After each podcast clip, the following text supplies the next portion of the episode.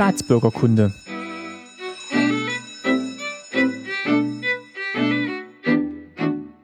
Folge 5. Schönen guten Tag und herzlich willkommen bei Staatsbürgerkunde. Mein Name ist Martin Fischer und ich freue mich, dass ihr wieder mit dabei seid. Die heutige Folge ist ein wenig anders als die vorangegangenen. Statt mit meinen Eltern spreche ich heute mit zwei Berlinern, und zwar mit Michael Geithner und Martin Thiele. Und wir haben ein kleines Skype-Interview geführt und ich würde sagen, wir fangen direkt damit an und dann erfahrt ihr auch, wer die beiden sind und warum sie zu Gast bei Staatsbürgerkunde sind. Viel Spaß. Hallo? Hallo? Martin, Ja. wir sind Michael und äh, Martin von Nachgemacht. Nachgemacht. Ja, schönen guten Abend, ihr beiden. Und Hallo. herzlich, herzlich willkommen bei Staatsbürgerkunde. Und ähm, ja, ich freue mich, dass es geklappt hat mit unserem Gespräch. Ähm, Ja, wir, wir, hatten, freuen uns auch. wir hatten uns ja vorher schon mal ein bisschen verständigt und Kontakt aufgenommen. Und ihr seid jetzt ja noch recht jung, wenn ich jetzt mal meine bisherigen Gäste betrachte. Und äh, vielleicht fragen sich die Zuhörer, warum ihr jetzt als Zeitzeugen für Staatsbürgerkunde ausgewählt wurdet. Ähm, erzählt vielleicht mal ein bisschen über euch, wo ihr herkommt und ähm, ja, und dann steigt mal ein in das Projekt, das ihr macht. Ja, fange ich mal kurz an. Ähm, ich komme aus Königswalde, einem kleinen Dorf bei Zwickau in Sachsen.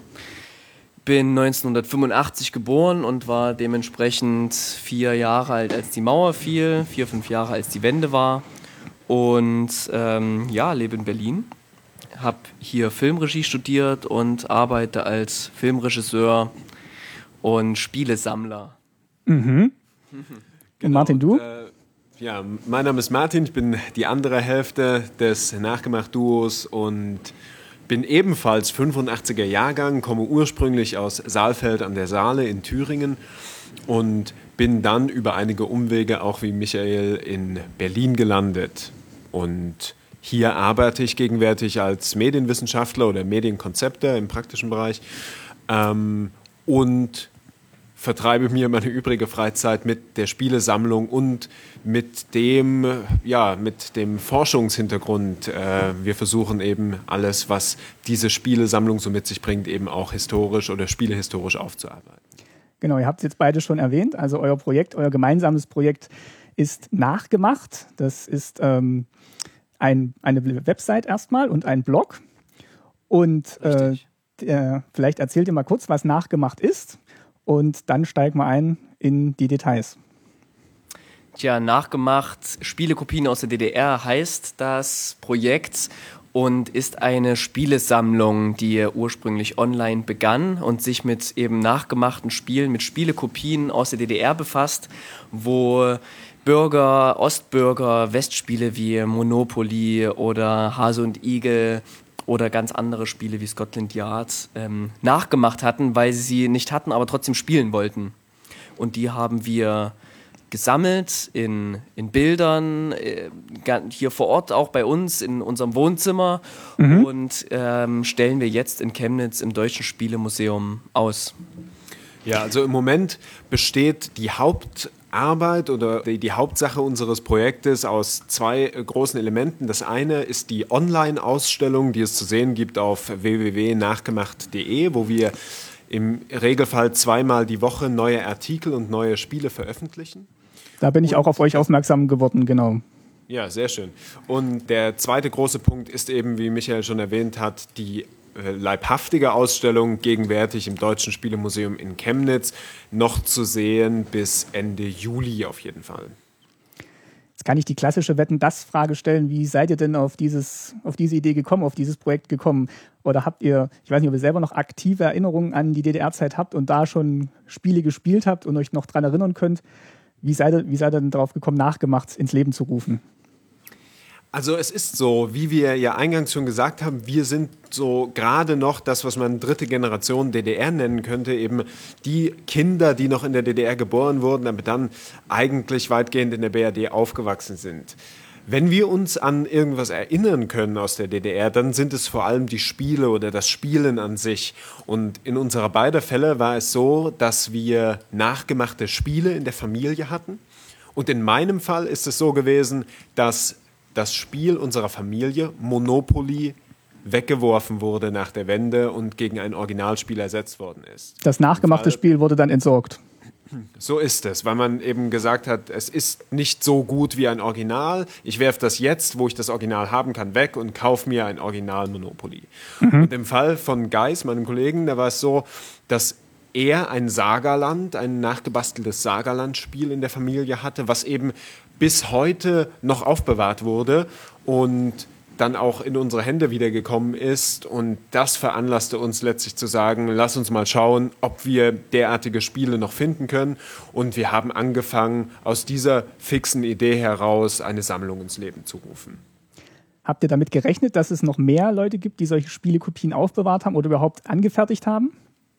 Naja, das, das war die große Frage. Und mit der Frage im Hinterkopf haben wir das Projekt tatsächlich auch erstmal mehrmals verworfen. Also wir hatten die Idee auch schon, ich glaube, ein oder zwei Jahre vorher und sind eigentlich an den Punkt gekommen, wo wir gesagt haben, ja, es ist 20 Jahre nach der Wende, hier Martin, dein Monopoly, das wurde eh entsorgt, dass mein Sagerland noch existiert, das ist ein Wunder.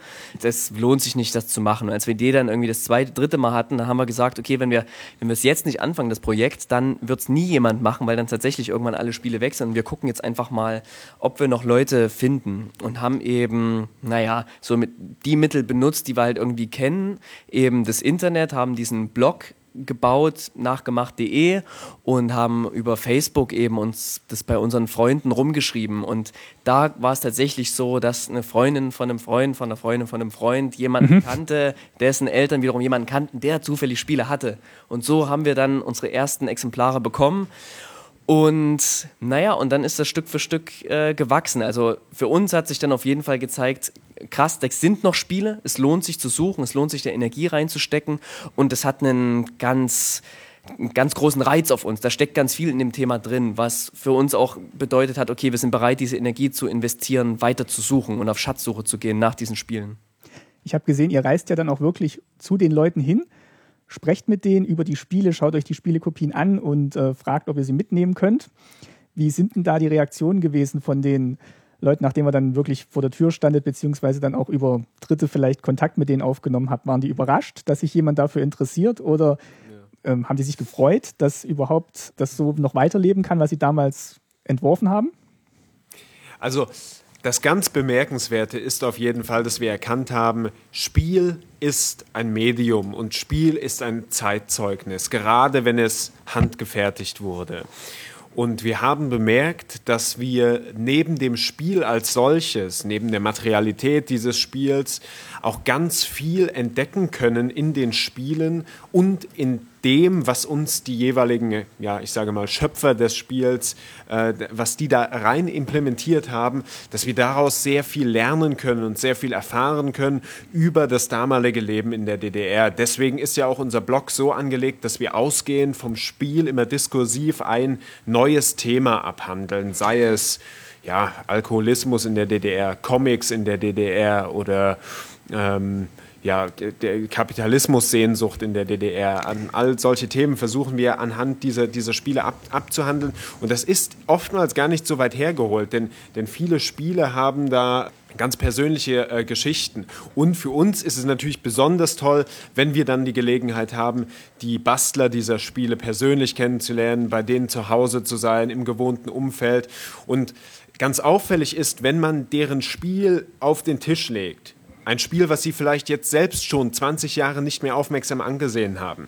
Dann schauen Sie sich das Spiel an und entdecken ganz viele Geschichten ihrer eigenen Vergangenheit und können dann ganz viel erzählen. Einer, ähm, der ein Monopoly-Spiel nachgebastelt hatte, der hatte alle Orte, alle Straßen seines Ortes auf diesem Monopoly-Spiel verarbeitet und konnte zu jeder einzelnen Straße was sagen, sagte, ja, das war früher die Gaststätte, die ist heute zu, ging dann auch jedes einzelne Ereigniskärtchen durch und hat da ganz viel entdeckt und uns wirklich viel mitgeteilt, was uns mehr erzählt hat als nur über das Spiel, sondern tatsächlich über sein eigenes Leben und das Leben in der der DDR. Und das ist das, was uns auch immer wieder antreibt und was das wirklich Interessante für uns ist. Das finde ich auch das Tolle an eurem Blog. Äh, ich habe jetzt das zum Beispiel gelesen über das Pferderennspiel, wo es dann auch ein bisschen um Glücksspiel und um Pferdewetten in der DDR ging.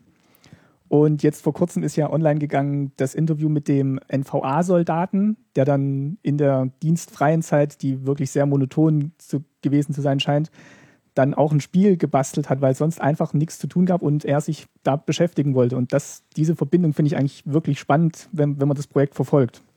Ja, gerade in diesem Interview, was du da ansprichst, da war es wirklich so, wir haben angefangen, über dieses Spiel zu reden und dann sagte er, ja, ich habe das Spielbrett habe ich aus den äh, Politikräumen unserer Kaserne einfach gestohlen und dann in meiner Freizeit das gebaut und hat sich dann erinnert, dass er so viel Freizeit eigentlich hatte, weil es nichts zu tun gab und dass er die Arbeit dort total stupide empfand und auch seine ja, Genossen empfand er ebenso nicht ja, als langweilig oder stupide, weil sie eben die ganze Zeit nur gesoffen haben, wie er sagte. Mhm, genau. Und äh, daraus ist dann dieses Spiel entstanden, was dann leibhaftiges ja, Stück Zeitgeschichte ist, was wir jetzt wieder entdeckt haben. Also das ist wirklich ganz, ganz beachtlich. Auch dieses Interview, was du da ansprichst, erachte ich auch als ein ganz, ja, ganz schönes Stück, was wir da entdeckt haben. Auch ein ganz interessantes Gespräch.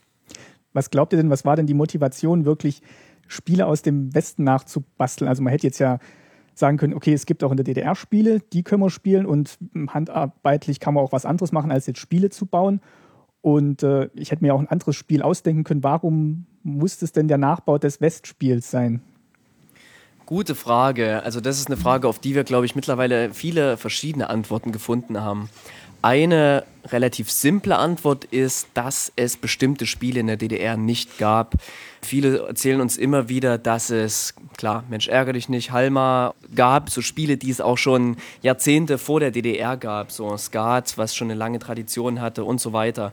Ja, Aber eben Altenburg. Spiele, ja, ja, ja. Aber es gab eben keine Spiele, ich sag mal jetzt wie eben Monopoly oder Risiko mit vielen kleinen Figuren, die auch jetzt nicht nur für Kinder waren, sondern für Erwachsene, was heute vom Spiel des Jahres als Kennerspiel bezeichnet wird. Mhm. Solche Spiele gab es eben nicht. Und genau, und dann kam eben selbiges Spiel des Jahres auf im Westen was genau solche Spiele aber ausgezeichnet hat. Und das ist auch irgendwie in den Osten rübergeschlagen, so diese Information, dass es Spiele gibt, die ausgezeichnet werden, die gut sind und die, die, die Spaß machen. Und Ende der 70er, Anfang der 80er, aus der Zeit sind die meisten unserer Spielekopien, die wir, die wir entdeckt haben, sind ganz viele eben diese Spiel des Jahres nachgemacht wurden, weil man eben Bock hatte, klar, auch im Erwachsenenkreis irgendwie ein Spiel zu spielen und ein Spiel zu spielen, was eben nicht nur eine Sechs würfeln und jemanden rausschmeißen bedeutet. War, ja. das, war das auch eine Marktlücke in der DDR, weil es einfach nicht, weil es einfach die klassischen Spiele gab, Mensch, ärgere dich nicht und ja, Halmer Hütchenspiel und ja, dass ja. da eigentlich gar niemand Spieleautor genau, war, also der so eine Marktlücke war es auf jeden Fall.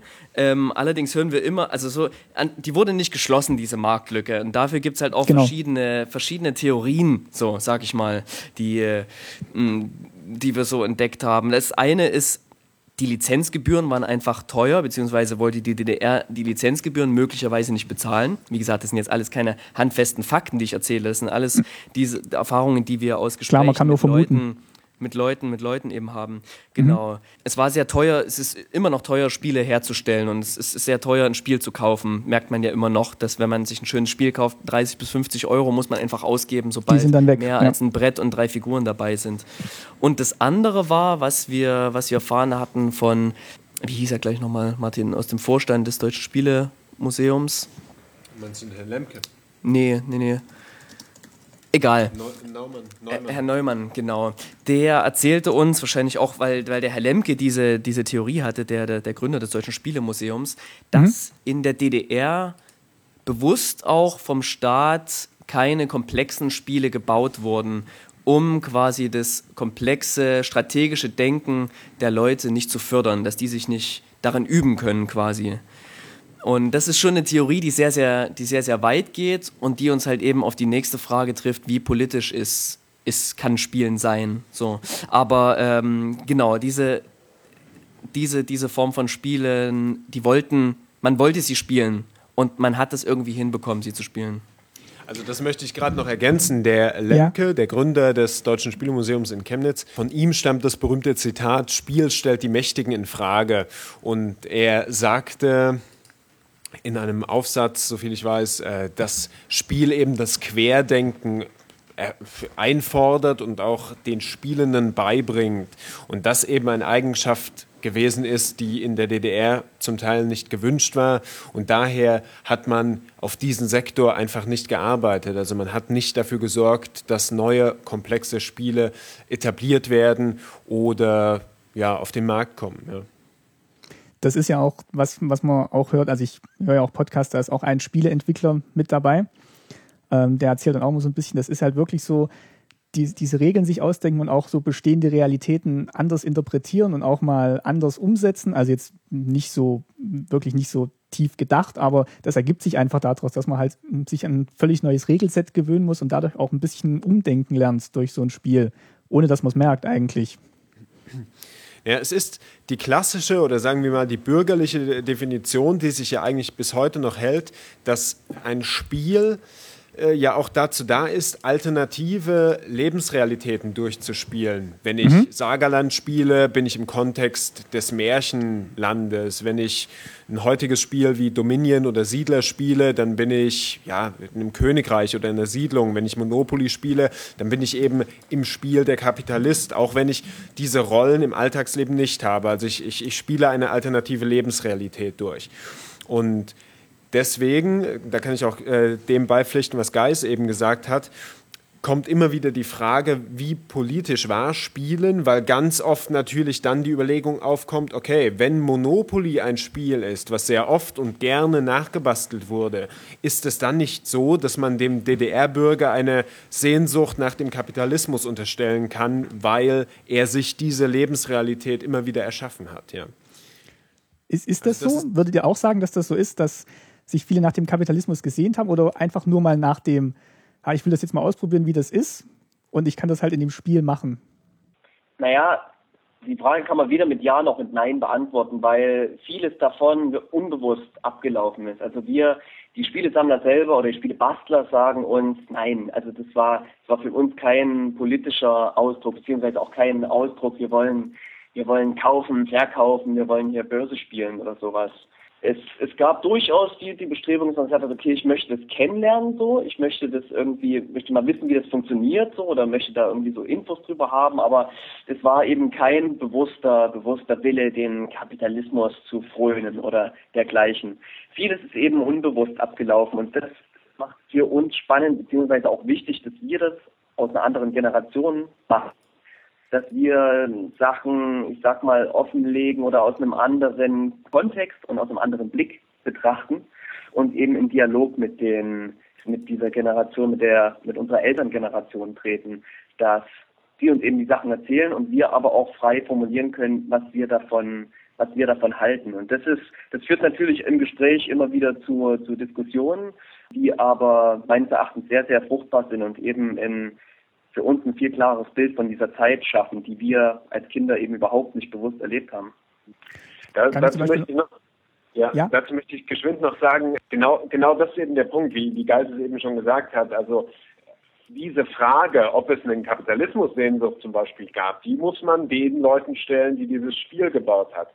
Aber aus meiner persönlichen Sicht, also das ist jetzt meine persönliche Haltung, ist ja. dieser Kurzschluss zu sagen, jemand, der gerne Monopoly spielt, hat eine Kapitalismussehnsucht, eigentlich ziemlich vergleichbar mit, mit dem Kurzschluss zu sagen, äh, jemand, der gerne Killerspiele spielt, hat auch das Potenzial, etwas derartiges im realen Leben umzusetzen. Ja, also, das man, wollte ich gerade auch sagen, ja. Nach meiner persönlichen Einschätzung sehr vorsichtig sein mit diesen vorherigen Schlüssen, denke ich. Nee, ich ähm, denke, es geht wirklich um diese alternative Realität, um was auszuprobieren, was man so im echten Leben nicht kennt und dann, dann ist halt ein Spiel oftmals das Einfache, als jetzt tatsächlich zu sagen, ich werde jetzt Kapitalist, hole mir jede Menge Häuser und vermiete die, sondern man kann es halt wirklich spielerisch machen. Und das, was du jetzt auch gerade gesagt hast mit Computerspielen, ich glaube, das ist, das ist die Diskussion geht in die ähnliche Richtung. Dass man das nicht gleichsetzen darf mit den, mhm. den Weltansichten des Spielers, nur weil er das Spiel spielt. Ja. Äh, ich habe äh, gerade noch in Erinnerung auch einen einer von euren Spendern hatte Monopoly auch nachgebaut und sich dann auch diese Karten, diese Ereigniskarten nachgebaut und hatte dann auch sinngemäß gesagt, ja, er weiß nicht, was die Dividende ist, aber anscheinend war sie 200 Mark hoch. Und das fand ich, das fand ich wirklich so sympathisch, dass dann, dass dann quasi die Karten kopiert wurden und der diese kapitalistischen Ausdrücke eigentlich gar nicht so verankert waren im, im Alltagsgebrauch, dass man damit hätte äh, was mit anfangen können. Und dass viele das dann auch adaptiert haben und, und abgewandelt haben, das Spiel auf ihre, auf ihre Bedürfnisse und ihre Lebensrealität.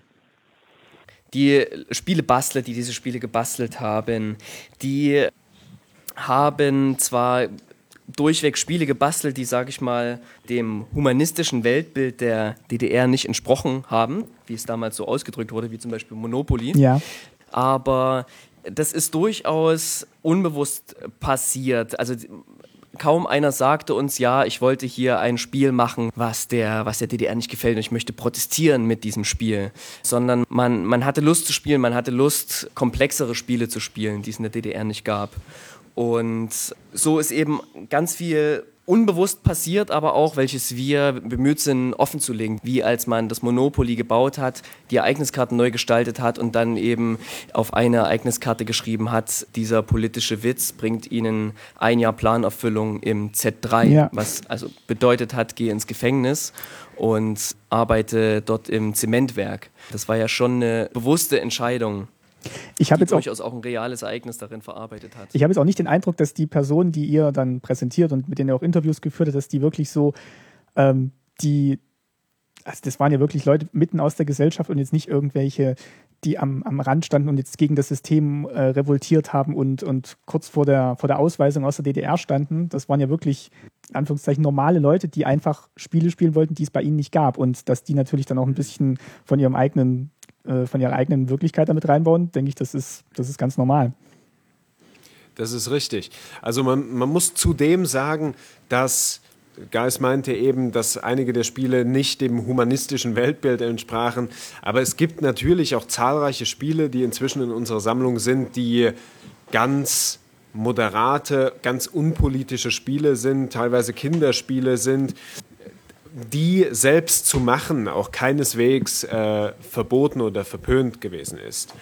Sich hingegen ein Westoriginal zu beschaffen, gerade wenn es sich um ein Monopoly oder ein Börsenspiel gedreht hat, das hätte schon mehr Probleme geben können, gerade wenn man es zum Beispiel in politischen Organisationen wie der NVA gespielt hätte. Ja? Ähm, da haben wir auch zahlreiche Leute erlebt, die eben sagten, dass ihnen ein Monopoly weggenommen worden ist, sofern es bei den Offizieren oder so äh, ja, sichtbar geworden ist. Haben die auch damit Strafen rechnen müssen, wenn sowas entdeckt wurde? Oder wurde das als, ja, mach mal, mach mal nicht wieder, aber drücken wir noch ein Auge zu? Ja, das ist die Frage. Das ist die Frage. Also wir haben es in den Interviews, die wir geführt haben, erlebt, dass das Monopoly weggenommen wurde, dass ein bisschen gedroht wurde, aber dann das Originalspiel unter der Prämisse, dass man es äh, wegschafft, mhm. auch wieder zurückgegeben worden ist. Manche wurden auch für immer einkassiert und wurden dann mutmaßlich von den Offizieren selbst gespielt, wer weiß das schon. Ernsthafte Strafen und ernsthafte Konsequenzen haben wir noch nicht aufgetan. Wir haben ein Spiel in unserer Sammlung, das ist Bürokratopoli mhm. von Dr. Martin Böttger, dem ehemaligen Leiter der Außenstelle der Gaukbehörde in Chemnitz dessen Spiel Bürokratopoli, was die Machtstrukturen der DDR auf ironische Art und Weise aufgreift, das wurde von der Stasi äh, ja, aufgenommen. Also die, die Stasi hat von diesem Spiel Wind bekommen und ironischerweise ist eine Kopie der Stasi von seinem nachgemachten Spiel oder von seinem selbstgemachten Spiel dann eben in seinen Unterlagen aufgetaucht. Mhm. Das heißt, er war mit dem Spiel an sich schon durchaus in den Fokus der Stasi geraten. Doch man kann davon ausgehen, dass das Spiel nur, nur eines von verschiedenen Elementen war, warum er überhaupt quasi unter Beobachtung stand. Aber man hat es dann, wenn es entdeckt wurde, schon missbilligend zur Kenntnis genommen von Staatsseite.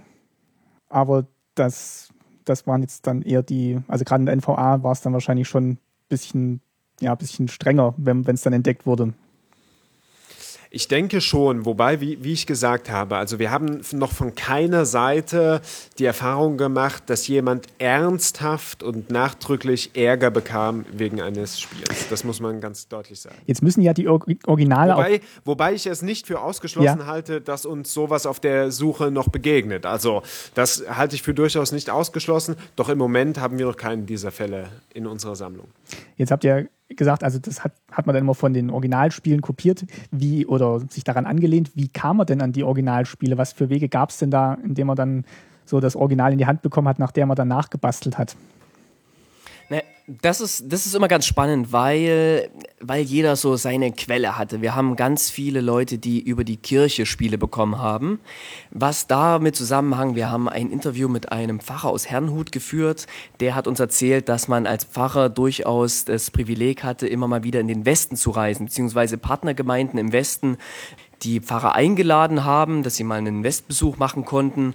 Und dann hat man eben die Pfarrer bzw. gleich die Gemeinden beschenkt, oftmals eben mit einem Spiel. Und so war es auch bei mir in der Familie so, dass meine Schwester, die das Sagerland nachgebastelt hat, das Original aus der, aus der Kirche hatte, aus der Christenlehre. Dort konnte man das eben spielen. Und sie wollte das aber auch zu Hause mit ihren Freunden spielen und hat sich deswegen ausgeliehen und nachgebastelt. Behalten konnte sie es nicht, also musste sie sich eine Kopie davon machen. Mhm. Ein anderes Spiel, auch von einem Bastler, der uns ein Sagerland hat zukommen lassen, der meinte, er hat auch Monopoly, allerdings das Original. Und der hatte es über, von Verwandtschaft in einem Westpaket zugeschickt bekommen. Und das war aber eine ganz spannende Geschichte, beziehungsweise gut, heute spannend, damals wahrscheinlich einfach nervig. Die haben versucht, es zu schicken, allerdings äh, ist es viermal nicht über die Grenze gekommen, weil die Westpakete natürlich kontrolliert wurden damals. Und man musste so einen Schein ausfüllen, was alles drin ist, die musste man dazulegen, etc. Und dann wurde das ganze Ding durchsucht. Und wenn dem Beamten, der das gerade durchsucht hat, da Monopoly nicht gefallen hat, dann wurde das Paket eben einkassiert oder das Monopoly rausgenommen und der Rest weitergeschickt. Und bei ihm war es so, dass die Westverwandtschaft extra eine Versicherung abgeschlossen hatte für das Paket, dass ähm, das eben nicht einfach einbehalten werden durfte, sondern zurückgeschickt werden musste. Also ging es zurück an die Westverwandtschaft, es wurde ein neuer Absender drauf gemacht, nochmal verschickt und dann beim vierten oder fünften Mal kam es dann endlich im, bei ihm in der DDR an. Entweder hat er da einen, einen gütigen Stasi-Beamten erwischt, der das einfach drin gelassen hat, oder einen Unachtsamen, der es gar nicht erst durchsucht hat, oder einen Faulen, wer weiß. Es kam bei ihm an und er muss es nicht nachbasteln, aber vermutlich wurde es dann eben von anderen Bekanntschaften, Verwandtschaften nachgebastelt und die Kopie wurde dann wieder vervielfältigt. Also das haben wir ganz oft, dass Kopien von Kopien von Kopien entstanden sind gab es auch die Fälle, dass jetzt jemand, der in den Westen reisen durfte, sich dort ein Spiel angeguckt hat und dann sich versucht hat, die ganze Rückreise des Spiels zu merken und sobald er wieder in der DDR war, das dann nachzubasteln.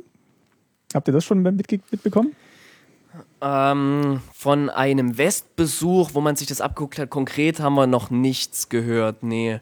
Aber im Grunde hatte man das genauso auch im Osten. Man hat irgendjemanden besucht, Verwandtschaft irgendwo in anderen Teilen des Ostens. Jemand hatte ein Westspiel und dann hat man sich dort innerhalb kürzester Zeit eben alles Wichtige notiert und abgezeichnet und dann zu Hause in tagelanger Arbeit nachgebastelt. Oder Westverwandtschaft kam, hat ein Spiel mitgebracht, musste es dann aber wieder mitnehmen, weil es eben von den eigenen Kindern war, mhm. zum Beispiel. Auch da hat man sich dann ganz schnell abgezeichnet. Jetzt gibt es ja auch immer äh, schöne Beispiele bei euch auf dem Blog, wie kreativ Leute eigentlich die Sachen nachgebastelt haben, aus was für äh, tollen Materialien oder mit wie viel Liebe zum Detail die das auch gemacht haben. Vielleicht könnt ihr da noch ein bisschen drüber erzählen, was euch da so untergekommen ist, was da alles zum Einsatz kam, wenn Spiele nachgebastelt werden mussten, von den Figuren bis zum Spielplan. Mhm. Ja, ja, das ist total, das ist total spannend. Also da haben wir wirklich von der, also ich sag mal so die die Art, die Beschaffenheit der Spiele, die reicht wirklich von ein Kind malt was auf Papier, um es irgendwie spielen zu können, bis hin zu dem Kunsthandwerker, der eben da mit Maschinen und Know-how alles reinsteckt, äh, ist da alles dabei. Wir haben ganz, ganz viel wirklich liebevolle Sachen, die mit Suralin gefertigt wurden, Suralin-Figuren, die sehr, sehr de detailreich sind. Die ist so ein kleiner Schatz von uns. Und dann ähm, haben wir ganz oft, dass so Passionskarten einfach andere Spiele genommen wurden und die eben neu beschriftet wurden, neu beklebt wurden, bemalt und, und abgeändert wurden. Und jetzt haben wir eben einen Sammler gerade aufgetan. Es ist wirklich ein Sammler, der viele, viele hundert Spiele hat, aber eben auch ein Bastler war und ist, der naja, ich sag mal, der das schon fast professionell betrieben hat, dieses, dieses Spiele nachmachen mhm. und eben die Spiele nicht nur nachgemacht hat, ja. um sie spielen zu können, sondern sich aus Holz Brücken gebaut hat und äh, mit Suralin Sachen geformt hat, das Spielbrett nochmal mit, mit speziellem Papier bespannt hat und sich genau damit befasst hat, wie man Papier richtig klebt ähm, wo ich mich immer noch frage, wie man Papier falsch kleben kann, aber offensichtlich scheint es da Unterschiede da zu geben. verschiedene Wege. Und da hoffe ich, dass wir jetzt, dass wir da in nächster Zeit noch ganz, ganz viel erfahren werden in, in dieser Richtung. Ja. Ich hatte ja in meiner also letzten... Seit, ja, Entschuldigung. Ja, das wollte ich noch hinzufügen. Seine Spiele, die sehen wirklich einzigartig aus. Also die könnte man tatsächlich auf dem Kunsthandwerkmarkt verkaufen und wir überlegen jetzt schon, wie wir unter dem Titel Nachgemacht diese Spiele veröffentlichen sollen, denn sie sehen überhaupt nicht aus, als wären sie handgefertigt, sondern wirklich wie äh, einfach pieksauber, als, als wären das ähm, ja einfach wirklich industriell gefertigte Spiele. Also so, so lupenrein sehen sie aus. Ich habe ähm, ja in meiner letzten Folge mit meiner Mutter gesprochen über Kleidung in der DDR und da war auch ein Aspekt wirklich, dass viel selber gemacht wurde und dass das auch eigentlich ein kreativer Prozess war, sich dann mit solchen Sachen zu beschäftigen. Ich glaube, dass die Leute dann auch dadurch wirklich, dass auch mh, eine gewisse kreative Ader geweckt wurde, die vielleicht manche wussten gar nicht, dass sie die hatten und dass dieses, dieses selber Basteln auch ja was, was zutage gebracht hat, was viele gar nicht in sich gespürt hatten? Ja, selbstverständlich. Wobei äh, was handwerklich zu äh, fertigen, also mit der eigenen Hände Arbeit etwas, etwas zu erschaffen, ist, glaube ich, aus damaliger Sicht noch, noch weitaus normaler als heute. Ich mhm. glaube, gerade im Vergleich zum heutigen Alltag ist das etwas, etwas ganz Besonderes, gerade wenn man bedenkt, dass man bei den Monopoly-Spielen heute einfach nur noch im Laden auswählen muss, welche der zahllosen Editionen man für sich selbst äh, wählen möchte. Da ist damals eben die Frage, wo bekomme ich überhaupt die Materialien her zu diesem Spiel? Was möchte ich überhaupt kopieren und umsetzen und ähm, wie, wie bereite ich das am besten auf? Also allein die Gedanken, die sich da im Vorfeld gemacht werden müssen, das war schon was, was ganz Besonderes. Und darüber hinaus waren es eben Prozesse. Also man, es war nicht der kurze Weg in den Laden, wo man einfach was gekauft hat und dann hatte man es, sondern man musste sich Gedanken machen und dann in einer Arbeit von zwei Wochen wurde dieses Spiel und dann auch nur dieses Spiel gefertigt mhm. und man hatte dann, wenn das fertige Stück äh, ja, geschaffen war, wirklich ein Unikat, ein, ein Einzelstück, was es so nicht nochmal gibt, was auch wiederum das Besondere in unserer Sammlung ist, in meinen Augen. Okay. Und ich bin mir sicher, dass das allein schon ein sehr kreativer Prozess war und zu einem gewissen Grad natürlich auch ein spielerischer Prozess schon als solches. Ja. Also quasi das Nachmachen des Spiels schon als Spiel zu betrachten. Ich wollte jetzt noch fragen, äh, ihr habt jetzt ja mit dem Blog auch, wie ich es gesehen habe, ganz schönes Medienecho schon bekommen. Ja. Und äh, vielleicht könnt ihr da mal drüber berichten, wie, ja, wie das zu euch gekommen ist und wie, wie das so wahrgenommen wurde in, in der Medienlandschaft, was da, was da so passiert ist. Mhm. Für uns die große Überraschung, es wurde wahrgenommen in der Medienlandschaft. Ähm, wir waren sehr, sehr erfreut darüber, als uns Sebastian Wenzel anschrieb. Der hat den Blog zuspieler.de und schreibt allgemein über Brettspiele und hat einen Aushang von uns entdeckt. Wir haben in Berlin Aushänge gemacht um mhm. eben an neue Spiele ranzukommen für unsere Sammlung, an weitere Spiele. Und äh, den hat er entdeckt und hat einen Artikel geschrieben, der dann tatsächlich im Spiegel veröffentlicht wurde. Und ja, dieser Artikel, ich meine, Spiegel ist ja ein großes, oder Spiegel Online war das, einfach da, das lesen sehr, sehr viele Leute. Und dann hat das so zu so, einem, so, so einer Art Schneeballeffekt geführt, dass andere Medien auch darüber berichten wollten. Und diese haben dann wieder weitere Menschen erreicht und weitere Medien, die dann wiederum darüber berichten wollten und so weiter, sodass wir dann jetzt zur Ausstellungseröffnung auch mit sehr, sehr, sehr großer Aufmerksamkeit der Medien diese Ausstellung eröffnen konnten. Und mittlerweile ja, ich sag mal, relativ bekannt sind. Also wir hören auch von, von Leuten, die wir nicht persönlich kennen äh, und kennenlernen, dass sie, dass sie das Projekt schon kennen. Und was uns natürlich sehr, sehr freut, ist, ähm, trifft sehr, sehr viele Spielebastler, die merken, okay, wir haben noch ein Spiel, ich wollte es eigentlich schon längst wegschmeißen, jetzt kann ich es endlich abgeben und weiß, es hat noch, es hat noch irgendwie einen Zweck. Es war mir irgendwie zu schade wegzuschmeißen, aber jetzt ist es, jetzt ist es raus. So. Und das tun wir natürlich sehr, sehr gern und sind gern so barmherzig und nehmen die Spiele unserer Sammlung auf und reden in diesem Zuge mit den Leuten und befragen sie zu ihren Spielen. Also wir sind sehr, sehr zufrieden, was das Medienecho anbelangt. Mhm, toll. Ja. Und also wir sind wirklich sehr, sehr dankbar über ja, jeden Medienschaffenden, der über uns berichtet, denn nur so kommt unser Projekt ins Rollen. Nichtsdestotrotz ist mir eine Sache aufgefallen bei den ganzen Medienvertretern, mit denen wir umgehen, dass wir uns immer mit diesem Projekt in einer gewissen Gratwanderung bewegen zwischen den Polen von Ostalgie und dem, was ich gerne DDR-Bashing nenne. Da ist es ja. mal so, dass äh, jemand ein Ostalgiebuch rausbringt und Bilder von uns haben will, weil er das Projekt ja so niedlich findet. Das ist okay, das, das machen wir dann gerne. Trotzdem wollen wir das nicht als so dieses niedliche DDR-Ding verkaufen. Ah, guck, die hatten ja nichts, haben sie sich mal selber gebastelt und, und wie niedlich ja. das alles war. Aber genauso wenig wollen wir das, was in einem oder was in, in den ein oder anderen Artikel mal aufkam, und zwar dieser Fokus auf auf den Mangel und dass damals eigentlich alles schlecht war. Zum Beispiel gab es da einen Artikel, der hat das so ein bisschen suggeriert, als wäre das Spiele nachbauen oder gar das Spielen in der DDR nahezu verboten gewesen. Und das ist natürlich Kokolores. Das ist, ist einfach nicht so. Aber dem Redakteur erschien es äh, da in der Form, es war auch ein bisschen gekürzt, dieser Artikel, das muss man sagen, ähm, erschien es da, glaube ich, ganz günstig, einfach das als Aufhänger zu nehmen, um ja wirklich eine brisante Geschichte draus zu machen. Und damit muss man auch aufpassen. Also wir, wir möchten wirklich für uns auf diesem Weg unser eigenes Leben als einzige DDR-Bürger oder auch eben das Leben in der DDR neu aufarbeiten und möchten das auch ein bisschen unbefangen tun, eben ohne diesen Ostalgie-Touch, aber genauso wenig im Stile dieses DDR-Bashings eben. Das, das versuche ich auch ein bisschen und ich merke auch, wie ihr schon sagt, dass es wirklich schwierig ist, auf der einen Seite halt nicht so in diese Verklärung reinzukommen und andererseits aber auch vielleicht auch ein Stück selbst, selbstbewusst noch dazustehen und sagen, ja, das ist einfach ein Teil unserer, unserer Geschichte oder unserer Familiengeschichte vielleicht auch.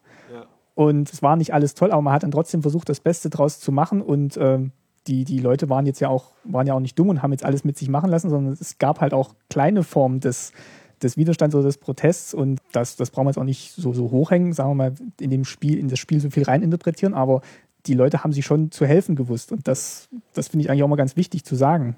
Vielleicht sollte man ähm, auch weniger urteilen, gerade von uns ausgehen, weil wir es ja eigentlich effektiv nicht beurteilen können, sondern ja, mehr, genau. mehr versuchen, durch das Projekt, was wir da initiieren, einfach ein Potpourri an verschiedenen Lebensrealitäten aufzuzeigen und einfach da, damit versuchen, ein Gesamtbild zu gestalten. Ja. Ich glaube auch, so eine Zustandsbeschreibung hilft da schon ganz viel, wenn man dann wirklich erstmal sagt, so war's und, und dann erst rein, reingeht und überlegt, warum war es denn so und was haben die Leute sich dabei gedacht. Aber oftmals wird halt, finde ich, der zweite Schritt vor dem ersten gemacht und ähm, da wird dann schon mit einer These rangegangen und, und dann erst versucht zu gucken, ja, passt das denn überhaupt zur, zur These? Und das finde ich eigentlich dann immer den, den falschen Weg. Hm. Naja, also uns, uns ist es auf jeden Fall ganz wichtig, wir so als, ich sag mal, so die Kindergeneration, mhm. den Eltern zuzuhören, zumindest erstmal zu hören, was sie so erzählen, weil, weil sich auch über die Medien auch so ein verklärtes Bild, also selbst uns, die wir in der DDR geboren sind, oder mir, der ich in der DDR geboren bin, ich weiß nicht, ob ich da auch für Martin sprechen kann, dass man schon ein bisschen ein verklärtes Bild bekommen hat. Für mich ist das, das erste Mal aufgefallen, als ich mit meinen Eltern gemeinsam die Bilder gesehen habe, wie die Mauer gefallen ist. Also nicht 89, sondern irgendwann später haben wir in irgendeiner, in irgendeiner Fernsehreportage diese Bilder gesehen und mir, also über die Medien wird suggeriert, äh, Sektkorken knallen und die ganze Welt macht Party.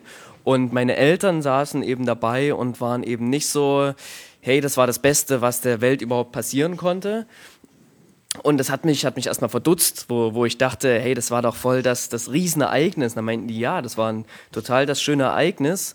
Aber, und dann kamen wir eben ins Gespräch, ähm, wir haben in einem, Staat, in, in einem Staat gelebt, den wir zum Beispiel eben nicht versucht haben zu beseitigen. Also wir haben nicht daran gearbeitet, dass, dass, die, dass die DDR nicht mehr existiert und dass wir alle zur BRD gehören, sondern man hat natürlich auch an einer besseren DDR gearbeitet, sage ich mal. Also meine Eltern waren in der Friedensbewegung, in der kirchlichen Friedensbewegung in der DDR, wo man aus einer pazifistischen Haltung heraus sich sehr, sehr viel politisch befasst hat oder auseinandergesetzt hat. Und das erstmal zu kapieren, aufzunehmen, das war für mich so ein erster Aha-Effekt, wo ich dachte, ach krass, da, Da gibt es mit Sicherheit noch viel, viel mehr, was ich nicht weiß oder was ich glaube zu wissen, wo es sich aber lohnt, auch wenn es noch so selbstverständlich ist, nochmal nachzufragen und zu hören, was die, was die mir und uns erzählen. Und da ist das mit den mhm. Spielen der perfekte Aufhänger für uns. Das finde ich einen schönen Ansatz, ja. Ja, also ganz kurze Anekdote dazu noch. Und zwar ähm, habe ich ein Interview geführt mit, mit einer Person, der, der auch Spiele nachgebastelt hat. Und auffällig an seinen Spielen waren, dass sie alle aus Metall und Möbelteilen bestanden haben. Und da äh, lag natürlich die Frage nahe, warum die Spiele alle aus diesem Material bestehen. Und da war, sagte er ja, dass er damals in der metallverarbeitenden Industrie gearbeitet hat und sein Schwiegervater in einem Möbelwerk. Und da haben sie sich da immer die Teile besorgt und daraus Spiele gebastelt. So, ausgehend davon kamen wir dann natürlich zur Frage, okay, wie hat sich das dann alles so entwickelt mit der DDR? Wie ging es weiter? Und er haderte ein bisschen mit dieser Geschichte, einfach aus dem Grund, weil er ein persönliches Schicksal damit verband, nämlich machten diese beiden äh, Fabriken eben zu na, nach der Wende und er hat seither nie mehr so richtig Arbeit gesehen. Ja? Und das, das war ein Problem. Und äh, solche, solche Geschichten entdecken wir dann natürlich, ausgehend von solchen Alltagsgegenständen wie Spielen in unserem Fall das finde ich, das ich wirklich toll, dass wirklich die, die Spiele an sich schon mal ein faszinierendes Thema sind, ähm, wie sie nachgemacht wurden, welche Originale, aber dass die dann eigentlich auch, auch der Aufhänger sind, um halt dahinter zu gucken, was, was war denn eben im Entstehungsprozess des Spiels oder welche Leute haben Spiele nachgemacht, wie sind die dazu gekommen, was, was hat die, was hat der, deren Leben ausgemacht. Das finde ich wirklich einen, einen sehr schönen Ansatz von, von eurem Projekt. Ja, danke. Wir auch. ihr, ihr, habt jetzt auch die Ausstellung angesprochen, die in Chemnitz gerade stattfindet. Ja. Die läuft jetzt auch noch eine Weile. Vielleicht könnt ihr die noch mal kurz, kurz vorstellen. Ja, unsere Ausstellung äh, hat am 5. Mai in, im Deutschen Spielemuseum in Chemnitz eröffnet und zeigt etwa 65 Exponate, die wir bis dahin hatten. Wir sind jetzt gerade bei ungefähr 85, also es kommen nach wie vor Spiele dazu und wir sammeln auch nach wie vor Spiele und wir haben vor, dass nach dem Ende der Ausstellung in Chemnitz, die wahrscheinlich bis zum 31. August gehen wird, dass diese Ausstellung weiter wandert nach Nürnberg ins Spielearchiv und darüber hinaus womöglich nach Dresden, Leipzig und eben andere Museen, die Interesse daran haben. Und ne, die Ausstellung haben wir sowohl thematisch als auch spielerisch ein wenig unterteilt. In in größere Themenabschnitte, wie zum Beispiel Spiel und ihre Materialität oder haben einen extra Bereich zum Monopoly gemacht, was einfach die, der, eine, ein sehr großer Teil unserer Ausstellung ist. Also von den 65 Spielen, die gezeigt werden, sind knapp 20 Spiele Monopoly-Spiele. Mhm. Und ähm, ja, so kann man durch die Ausstellung gehen und sich an einzelnen Stationen mit die Spiele betrachten im Vergleich zu den Originalen, die es damals gab, zusammen mit Videos, mit Audio-Interviews. Und ähm, das Schöne am Deutschen Spielemuseum ist es, dass man eben viele Spiele dort spielen kann. Es gibt, glaube ich, 6000 bespielbare Spiele in diesem Museum. Die, die Fläche ist genauso groß wie die Ausstellungsfläche, die man dort nutzen kann zum Spielen. Und da sind auch nochmal alle Spiele, die wir in unserer Sammlung haben, im Original. Und man kann die Spiele nochmal spielen, von denen man viele ja auch gar nicht mehr kennt. So, die zwar immer noch teilweise aufgelegt werden, aber ja, wir bis dato, bis dahin auch nicht kannten und auch nie gespielt hatten. Und das ist spannend, eben auch für Spieler aus einer ganz, aus einer Spielesicht, sag ich mal.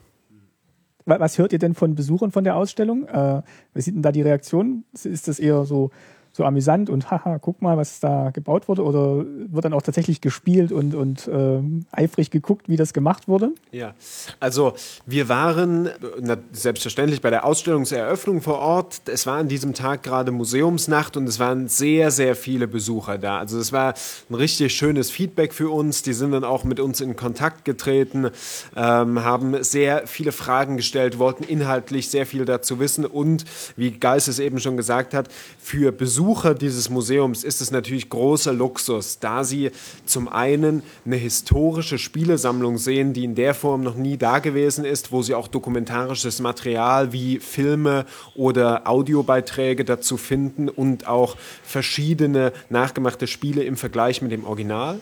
Und daneben aber eine umfangreiche Spielefläche, wo, wo sie auch selbst dann, wenn sie Lust zum Spielen haben, tätig werden können. Ich meine, es gibt nichts äh, Traurigeres als eine Spieleausstellung, wo man dann aber nicht, nicht effektiv spielen kann. Und das hat den Gästen äh, sehr gut gefallen. Wir haben noch ein, ja, quasi ein Quiz mit eingebaut in unserer Ausstellung, wo man zu den jeweiligen Checkpoints, die wir haben, Fragen beantworten kann und dann auch Spiele gewinnen kann. Auch daran haben zahlreiche Leute teilgenommen. Das Feedback, äh, was wir bisher bekommen haben, ist sehr, sehr gut. Das muss man, das muss man ganz klar sagen. Und das ist schön. Also das freut uns, gerade wenn man sich immer wieder vor Augen hält, dass die eigentliche Initial Initialzündung für dieses Projekt nur so eine schnelle Idee war und dass wir dann schon ein Jahr später einfach eine, eine große Ausstellung im Deutschen Spielemuseum machen, das äh, hat uns sehr gefreut und zeigt, dass an dieser Arbeit wirklich Interesse besteht. Ja. Ich habe gerade rausgehört, ihr sucht nach wie vor noch Spiele? Ja, wir suchen, wir suchen Spiele. Wir sind nach wie vor der Meinung, dass es noch Spiele gibt da draußen, nachgemachte Spiele aus der DDR und noch ganz viele Geschichten gibt. Also wir haben neben unserer Liste von Spielen, die wir haben, auch eine Liste von Spielen, die wir eben nicht mehr bekommen haben, ja, weil sie weggeschmissen waren, weil sie verloren gegangen sind, weil wir noch nicht rankommen, wie zum Beispiel ein Spiel, was in einem Gefängnis hier in, in Berlin nachgemacht wurde, was wir auch sehr gern sehen würden, was wir, was wir gern anschauen würden. Ähm, mhm. Sowas. Also da, da gibt es auf jeden Fall noch, noch Spiele und da gibt es noch Geschichten. Deshalb suchen wir weiter und freuen uns nach wie vor über jedes, jedes neue Spiel, was da kommt, zumal die Ausstellung ja auch weiter wandern wird und wir ja so auch wieder Möglichkeit haben, weitere Spiele zu zeigen. Und in unserem Blog veröffentlichen wir ja jedes, jede Woche zwei neue Spiele mit der Geschichte dazu oder eben der Geschichte, die uns dieses Spiel erzählt. Und da würden wir uns natürlich freuen, wenn auch das noch ein Stückchen geht, weil weil es für uns jede Woche auch bedeutet, sich neu mit einem bestimmten Thema zu befassen und neu was zu lernen. Zumal, das möchte ich noch hinzufügen, äh, ja. was wir genauso suchen wie die Spiele als solches, sind natürlich äh, alles, was, äh, was da rundherum sich noch abspielt. Also dokumentarisches Material. Worauf wir total wild sind, sind Fotos von Spielen in der DDR vielleicht. Oder auch nur interessante Geschichten. Wir haben eine Geschichte in unserer Ausstellung, wozu es auch gar kein Spiel gibt, und zwar von einem NVA-Soldat, der eben bei der NVA ein Spiel auf der Rückseite eines Wandgemäldes äh, gemalt hat und das dann dort eben immer versteckt hat. Und immer wenn sie mit Spielen fertig waren, hingen sie das Spiel, im Monopoly in dem Fall, zurück an die Wand. Ja, also alles, was eine Rahmung für unsere Sammlung bieten könnte, alles, was dafür interessant wäre zum Thema Spielen in der DDR, das interessiert uns und ähm, das möchten wir, möchten wir aufnehmen und in unsere Arbeit mit einbeziehen. Also wenn irgendjemand noch etwas derartiges hat, gerne an uns wenden, auch einfach mal fragen, ob, ob wir ja, damit was anfangen könnten oder so. Ja dann, dann würde ich vorschlagen, sagt doch einfach zum Schluss nochmal eure Kontaktdaten oder wie man euch erreichen kann, wie man mit euch in Kontakt treten kann, wenn man jetzt Material hat, das unbedingt zu nachgemacht muss. Genau, also liebe Zuhörer von Staatsbürgerkunde, wenn Sie Spiele haben, wenn Sie eine Geschichte zu einem Spiel haben, ähm, besuchen Sie uns auf unserem Blog auf www.nachgemacht.de. Dort können Sie auf Impressum klicken, da finden Sie unsere Internetdaten, unsere E-Mail-Adresse, an die Sie uns auch direkt schreiben können. Das ist ddrkopien at googlemail.com. Schreiben Sie uns einfach eine Mail, Ihre Kontaktdaten dazu. Wir melden uns umgehend zurück bei Ihnen. Und dann würden wir uns freuen, einfach auch mal mit Ihnen zu telefonieren oder Sie, wenn Sie nicht so zu weit von uns weg wohnen, Sie auch gerne zu besuchen. Das ist unser Aufruf an alle Spielebastler der DDR. Ja. Und was wir mehr und mehr versuchen jetzt, ist natürlich noch ähm, eine gewisse, gewissermaßen diskursive Plattform zu bieten auf Facebook. Da haben wir äh, die, die Seite facebook.com slash nachgemacht. Ganz einfach, eben wie auch unser Blog, nachgemacht. Und da veröffentlichen wir natürlich auch die Artikel von dem Blog, aber auch verschiedene Rahmenthemen, die sich mit dem, mit dem Thema DDR, dritte Generation DDR oder auch Spielen in der DDR befassen. Ja. Und unser Ziel ist es auch da, mehr und mehr eine Diskussionsplattform zu bieten und, und auch mit Leuten in Kontakt zu treten, die an ähnlichen Dingen ein Interesse haben. Und die gibt es da draußen. Bin bin gerade drauf, das Coverbild ist schön. Du hast unter, unterm Ladentisch Bananen verkauft, zahle eine Strafe von 400 Mark. Das ist bestimmt genau. eine schöne Ereigniskarte in Monopoly. Ja, das ist auch eine Ereigniskarte aus äh, einem Monopoly-Spiel. Dieses Spiel wurde umgetauft in Strategie und Taktik, weil es nämlich mhm. auch äh, das Original gab es bei der NVA, das wurde demjenigen, der es gebastelt hat, weggenommen und dann hat er es nachgebastelt, aber dann eben die Realität seines DDR-Militäralltags da eingefügt und hat das Spiel dann Strategie und Taktik genannt. Genau, das ist auch ein, eines der ganz besonderen Monopoly-Spiele, die wir haben. Toll, also wirklich, wirklich ein tolles Projekt. Und ähm, ich freue mich, dass ich darüber gestoßen bin und mit euch äh, drauf gestoßen bin und mit euch äh, drüber sprechen konnte. Ja, äh, und, wir freuen ähm, uns, dass, dass du Interesse hattest und dass es noch weitere wie, wie uns gibt, die sich mit dem Thema befassen. Ja, also ich hoffe, ja, vielleicht. Und, also äh, großes, großes, äh, großes Kompliment nochmal an dich, an dein Format ähm, und an die Sendung, die du bisher gemacht hast, wo du eben auch genau das tust, die Leute aus der Zeit sprechen zu lassen. Und da, dir auch sehr viel Dankeschön. Zeit nimmst dafür ja, also ich finde es wirklich auch ein spannendes Thema und für mich selber auch unglaublich interessant, weil ich wie ihr auch nicht so viel Zeit dann schon aktiv in der noch, noch aktiv in der DDR gelebt habe und äh, für mich ist einfach auch unglaublich spannend, was damals alles passiert ist, von dem ich eigentlich so viel gar nicht weiß. Mhm, auf jeden ja. Fall. Ja, ja. dann würde ich sagen, bedanke ich mich bei euch ganz herzlich für dieses äh, lange Gespräch. Ich hoffe, ich habe euch nicht zu viel Zeit weggenommen, aber ich fand es jetzt unglaublich spannend. Ja, danke, dass du uns die Zeit gegeben hast. Ja, und äh, ja. Es, es, würde mich freuen und es würde uns freuen, könnten wir auch äh, weiterhin in Kontakt bleiben. Also wenn es irgendwas gibt, Spannendes von deiner Seite, wir können das auch gerne auf unserer Facebook-Seite veröffentlichen oder ja auch künftig weiter in Kontakt stehen und vielleicht ergibt sich ja mal eine weitere Kooperation irgendwie. Das wird mich auch freuen. Dann mache ich jetzt noch die offizielle Verabschiedung erstmal und bedanke mich ganz herzlich bei den beiden Machern von Nachgemacht, Michael Geithner und Martin Thiele. Vielen Dank an Staatsbürgerkunde ja, Martin, ja. danke. Und schöne Grüße nach Berlin. Tschüss. Tschüss.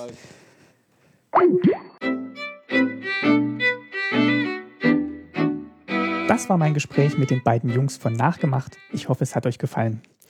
Im Nachgang des Gesprächs gibt es noch zwei Anmerkungen zu machen. Zum einen wurde die Ausstellung in Chemnitz verlängert. Die läuft jetzt noch bis Ende August im Spielemuseum. Und Michael und Martin würden sich sicher freuen, wenn ihr mal vorbeischaut und die Spiele in Augenschein nehmt. Und sie haben mir erzählt, dass im nächsten Jahr ein Buch erscheinen wird, das die Ausstellung und das Projekt begleitet.